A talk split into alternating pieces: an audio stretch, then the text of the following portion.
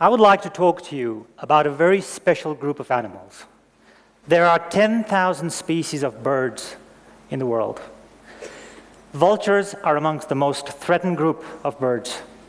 When you see a vulture like this, the first thing that comes to your mind is these are disgusting, ugly, greedy creatures that are just after your flesh, associated with politicians.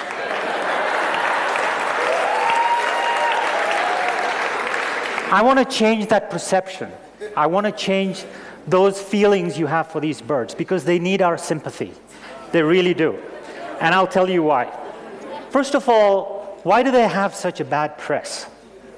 When Charles Darwin went across the Atlantic in 1832 on the Beagle, he saw the turkey vulture and he said, These are disgusting birds with bald, scarlet heads that are formed to revel in putridity. You cannot get a worse insult, and that from Charles Darwin. You know, he changed his mind when he came back, and I'll tell you why. They've also been associated with Disney, personified as goofy, dumb, stupid characters. More recently, if you've been following the Kenyan press,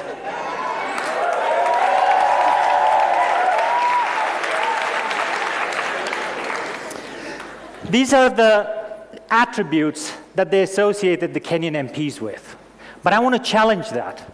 I want to challenge that. Do you know why? Because MPs do not keep the environment clean.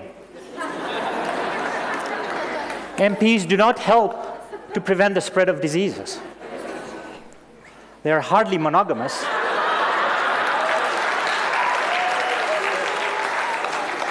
They're far from being extinct.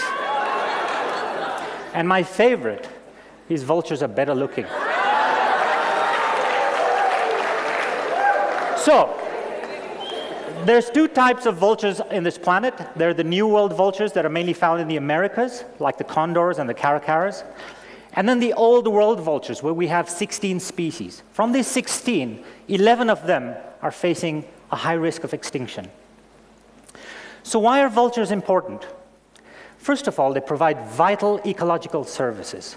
They clean up. They're natural garbage collectors. They clean up carcasses right to the bone. They help to kill all the bacteria. They help absorb anthrax that would otherwise spread and cause huge livestock losses and diseases in other animals.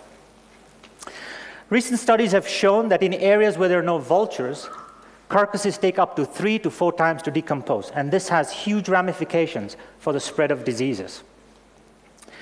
Vultures also have tremendous historical significance. They've been associated in ancient Egyptian culture. Nekhbet was the symbol of the protector and the motherhood, and together with the cobra, symbolized the unity between Upper and Lower Egypt. In Hindu mythology, Jatayu was the vulture god, and he risked his life in order to save the goddess Sita from the ten headed demon Ravan. In Tibetan culture, they are performing very important sky burials. In places like Tibet, there are no places to bury the dead or wood to cremate them. So these vultures provide a natural disposal system. So, what is the problem with vultures? We have eight species of vultures that occur in Kenya, of which six are highly threatened with extinction. The reason is that they're getting poisoned. And the reason that they're getting poisoned is because there's human wildlife conflicts. The pastoral communities are using this poison to target predators, and in return, the vultures are falling victim to this. In South Asia, in countries like India and Pakistan, four species of vultures are listed as critically endangered, which means they have less than 10 or 15 years to go extinct. And the reason is because they are falling prey by consuming livestock that has been treated with a pain killing drug like diclofenac.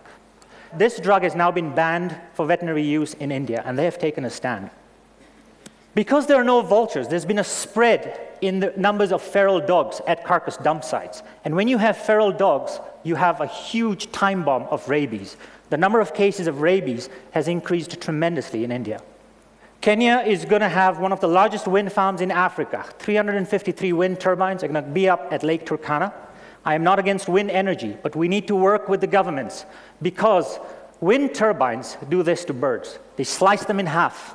There are bird blending machines.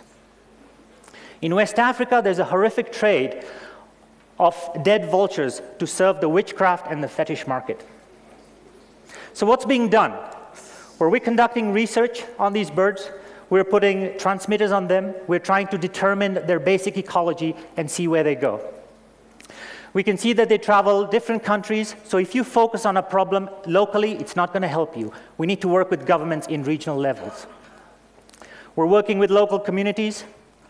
We're talking to them about appreciating vultures, about the need from within to appreciate these wonderful creatures and the services that they provide. How can you help? You can become active, make noise. You can write a letter to your government and tell them that we need to focus on these very misunderstood creatures.